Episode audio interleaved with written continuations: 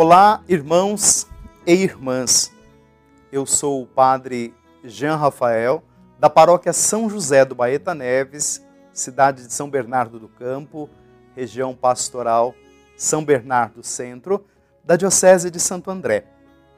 Nesta segunda-feira, dia 14 de março, neste nosso programa Verbum, transmitido pela TV Mais e pelas mídias diocesanas. Estamos na segunda semana do tempo da Quaresma.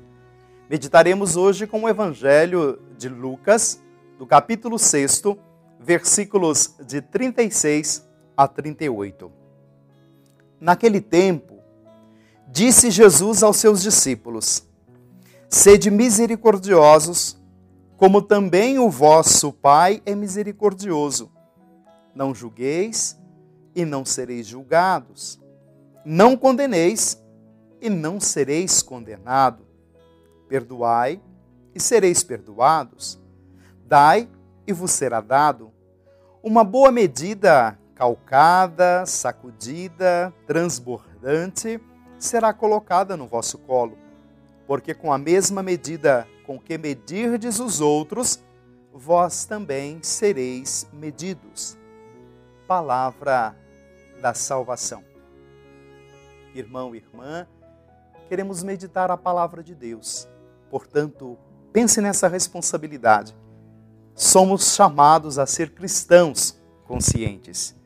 De acordo com o texto do evangelho de hoje, o cristão, ele tem consciência de que suas ações devem superar os limites das relações humanas para desembocar no Pai.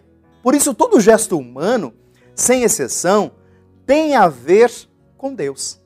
Deve inspirar-se nele, de quem receberá verdadeiramente a realidade e a responsabilidade da ação misericordiosa.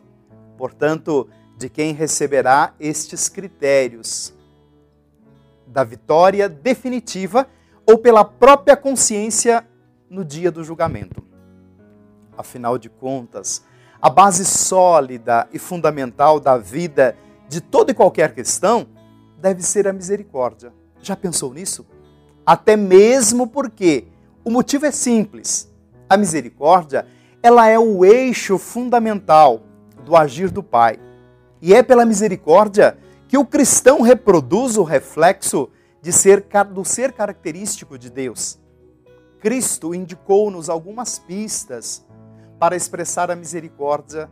Entre elas nós temos não nos tornar juízes do próximo e, naturalmente, abster-nos de condenar o próximo, tendo em vista que perdoar sempre para sermos capazes de doar nossos bens com generosidade.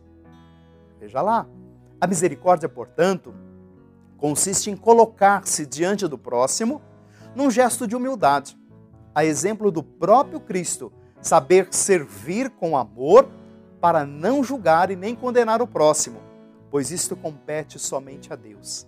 Quem age conscientemente na misericórdia está sempre disposto a reatar, mediante o perdão, os laços rompidos pela inimizade. E nesse sentido, acreditamos que Deus Pai não julga nem condena a quem foi capaz de ser misericordioso.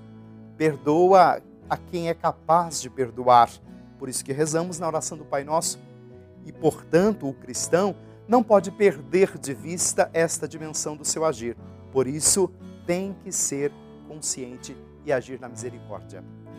Desça sobre todos vós e permaneça para sempre a bênção de Deus Todo-Poderoso, Pai, Filho e o Espírito Santo. Amém.